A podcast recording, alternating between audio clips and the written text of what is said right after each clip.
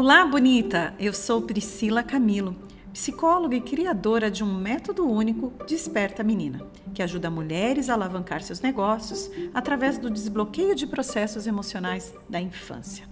Esta é a terceira temporada do podcast Voa Menina. E caso você não saiba, eu trabalho empreendedorismo terapêutico, de forma que você e seu negócio têm resultados à medida que você aciona a potência criativa da sua menina e cria um negócio emocionalmente sustentável. Nessa temporada, você vai se reconhecer em temas como perfeccionismo, síndrome da impostora, medo de se arriscar e receio do fracasso.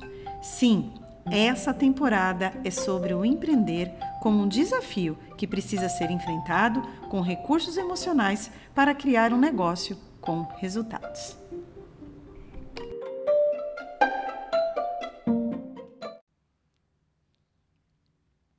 O que a ferida da rejeição tem a ver com o seu negócio? Eu quero dizer para vocês que esse tema é um tema muito complexo e aqui nós não temos uma intenção de esgotar toda a complexidade desse tema. Mas eu quero trazer um recorte que eu tenho pesquisado, que eu tenho realmente estudado, lido artigos, observado sobre o quanto essa ferida da rejeição, que geralmente está lá na infância, impacta uh, a maneira como a gente empreende, a maneira como a gente vende, a maneira como a gente uh, apresenta os nossos produtos e os nossos serviços, tá? Bom, eu fiz um teste e eu gostaria que você fizesse esse teste. Dá um Google na palavra rejeição. Essa, falo dar um Google é abre o Google, coloca lá a palavra rejeição. Dá uma olhada o que que vem, tá? Eu já fiz esse teste, eu fui até algumas páginas mais do que a página 1 e eu fui encontrando muitas similaridades sobre esse tema, né? É, similaridades no sentido de que a rejeição vai acontecer, é algo que você precisa aprender a lidar e que você tem que seguir o teu fluxo, tá? A grosso modo, todos dizem o mesmo. Mas o fato é que a rejeição é um tema complexo porque ele envolve questões, inclusive é, neurais, envolve questões psíquicas, emocionais, envolve a educação infantil, envolve a forma como a gente educa os nossos filhos, envolve tanta coisa que realmente é, acaba sendo difícil abarcar tudo o que poderia ser dito da rejeição. Tá?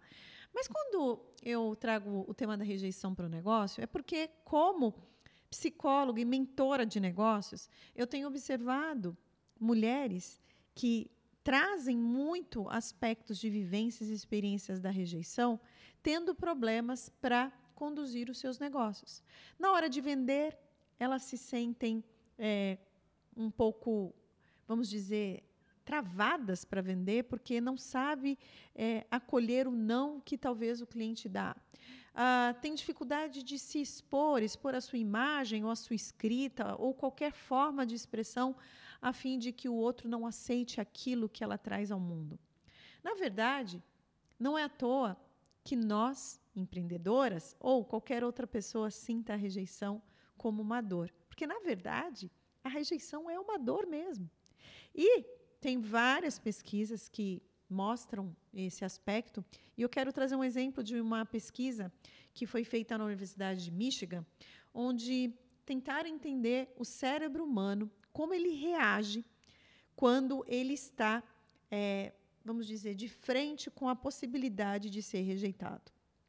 Nessa pesquisa, a ideia era trazer um grupo de pessoas, onde você mostrava para essas pessoas fotos é, de possíveis pretendentes, pessoas né, hipotéticas, né, pessoas ali, perfis fictícios, onde esse grupo tinha que escolher pessoas que interessariam a elas. Então, esse grupo tinha que escolher. E colocaram dentro do, do do, do equipamento, né, que estava olhando toda a, a, parte neural dessas pessoas, observando a parte neural dessas pessoas, todo esse sistema de monitoramento do cérebro dessas pessoas que estavam é, à procura desses perfis né, de, de relacionamento amoroso, também é, foram monitorados quando receberam a notícia de que esse grupo de pessoas às quais eles se interessavam essas pessoas não se interessaram por eles. Então, todo o monitoramento dessas pessoas no cérebro mostraram que, no momento da notícia, quando os pesquisadores diziam: olha, essa pessoa que você se interessou não se interessou por você, é, o, todo o mecanismo neural já era pronto para amortizar a dor a partir de substâncias químicas neurais, como opioides, que vem e amortiza a dor. E isso é muito visto quando você estuda traumas de infância. Os traumas da infância, é, quando a, a, é, ele é vivenciado, é, a dor é muito intensa, o organismo se prepara para uma guerra, para uma luta, para uma fuga ou para um congelamento. E a maneira que ele encontra no meio do caminho, dependendo do evento para se anestesiar, provoca esse aspecto neural acontecendo na nossa fisiologia. Então, olha que interessante, essa pesquisa mostrou o quanto, e muitas outras, mostra que a rejeição é uma dor, é uma experiência química. Não é à toa que a gente tem tanto medo da rejeição. E nós vamos falar um pouquinho mais dela, falando, é, aplicando isso nos nossos negócios.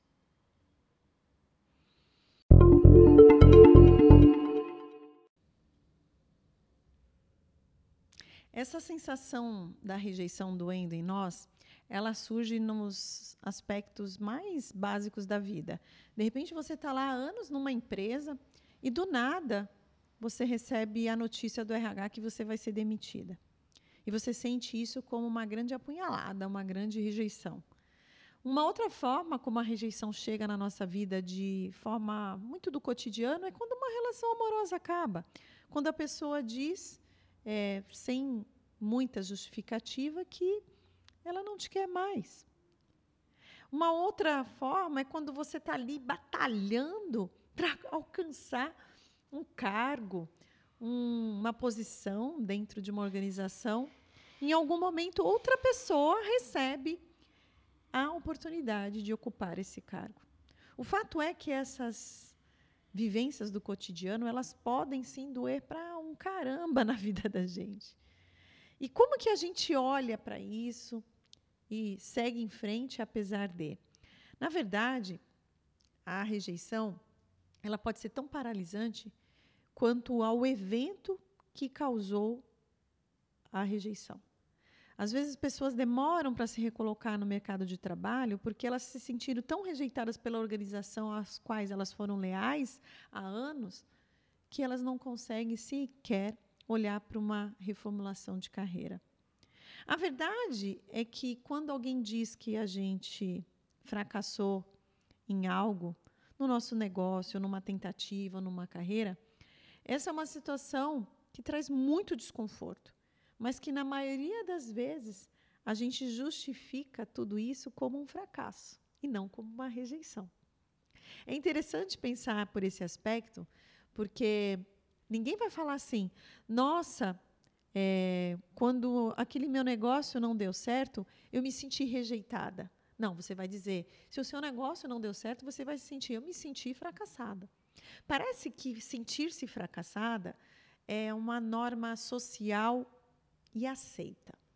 Falar que você se sentiu rejeitada pelo cliente, ou que de repente é, ele fez você se sentir muito mal porque ele não aceitou a sua proposta, aquilo que você tinha, você nunca vai dizer sentir rejeitada. Eu me senti fracassada. Então, é, as pessoas trocam um pouco, na verdade, em alguns aspectos é rejeição, mas elas trocam e falam: não, foi só um fracasso. Como que se fosse uma tentativa da gente colocar, é, nomear o, o que fez você se sentir assim como algo externo a você. Quando a gente fala fracasso, parece que depende de variáveis externas, que não sou eu, então está tudo bem. Eu fracassei, não era o melhor momento, o momento político e econômico do país não estava bom, eu fracassei. E nunca eu me senti rejeitada, porque aquilo não deu certo. Então, quando a gente olha pela perspectiva do fracasso, você olha muito mais com essa possibilidade de que, de repente, o que aconteceu não foi a minha culpa. E por que, que é tão difícil a gente falar que a gente sentiu rejeição? Porque se a gente se sente rejeitado porque um cliente disse não, ao nosso produto, ao nosso serviço, porque você fez um lançamento de algo novo, a, a sua audiência não aceitou muito bem a tua nova proposta. Poxa, o que, que acontece? Por que será que a gente não consegue dizer eu me senti rejeitado por aquilo que eu ofereci? Não, você diz eu fracassei. E aí você vai tentar dar todas as justificativas possíveis que estejam fora de você. Porque se você falar que você foi, se sentiu rejeitada, e muitas vezes é assim que a gente se sente, você vai ter que falar: eu sou culpada. Você vai ter que admitir que a culpa foi tua, que você ficou com vergonha, que você foi incompetente, e tudo isso é muito doloroso. Né? Acolher essa vulnerabilidade dentro de nós. Então, se você fracassou no seu negócio, é, olhe se você não está dando muita justificativa externa para não olhar para a sensação de rejeição que você tem. Vamos olhar para isso de uma forma um pouco mais específica é, a partir da questão de vendas.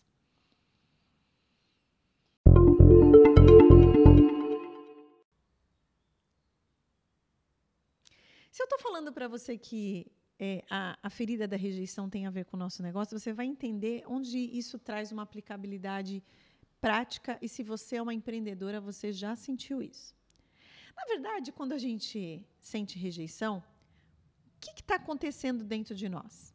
No fundo, nós queríamos que alguém acreditasse em nós, mas talvez nem todos acreditaram em nós.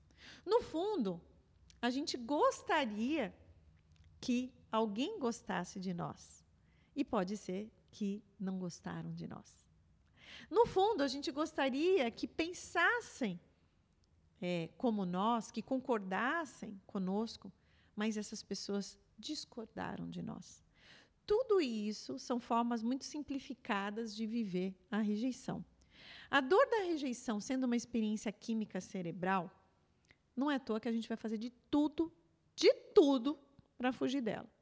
Só que é o seguinte, essa dor ela vai aparecer de vez em quando no nosso negócio. Quando? Por exemplo, eu vejo muitas pessoas com receio de criarem um produto e serviço que elas sabem que seria uma baita solução para a audiência dela, para o público dela. Mas pensar na possibilidade daquele produto não ser bem aceito pela sua audiência, de de repente esse produto e serviço nem ser tão bom quanto você acredita que é, isso já é um fator extremamente autossabotador para você nem trazer esse negócio no mundo. Um outro aspecto. Quando você faz um pitch de vendas, eu já fiz vários pitches de vendas, porque eu trabalho com uma escola de educação online, eu ajudo mulheres a destravar processos emocionais da infância para alavancar os seus negócios. E eu já fiz vários pitches de vendas. Cada vez mais eu tenho até encontrado um certo prazer em fazer um pitch de vendas, porque um pitch de vendas é um convite para a pessoa participar da solução daquilo que eu tenho para entregar para ela. Mas pode acontecer de um dia você fazer um pitch de vendas todo preparado, muito bem apresentado, e você não receber o retorno daquilo que você esperava. É bem possível que isso aconteça um dia com você. E se acontecer, você vai ter que aprender a lidar com isso. Ah, existem pessoas que preferem não vender para não correr nem um pouco o risco de receber um não. Então, tudo isso são formas inteligentes de não entrar em contato com essa dor da rejeição, mas que não resolve o seu problema. Como que a gente começa a olhar para isso? Claro que aqui, como eu falei, não dá para nós afunilarmos a, a, a, imensidão do que significa trabalhar uma ferida da rejeição, principalmente quando ela vem da infância. Mas eu quero dizer aqui para você é que a gente precisa treinar o músculo do não dentro de nós. Receber um não é aquilo que a gente deveria saber muito bem. Um não de um cliente, ele coloca em nós algumas questões, algumas dúvidas, algumas pulguinhas atrás da orelha da gente, para a gente revisar se a gente falou bem, comunicou bem o que a gente faz, se esses benefícios que você julga ter o seu produto chega como um benefício para o seu cliente.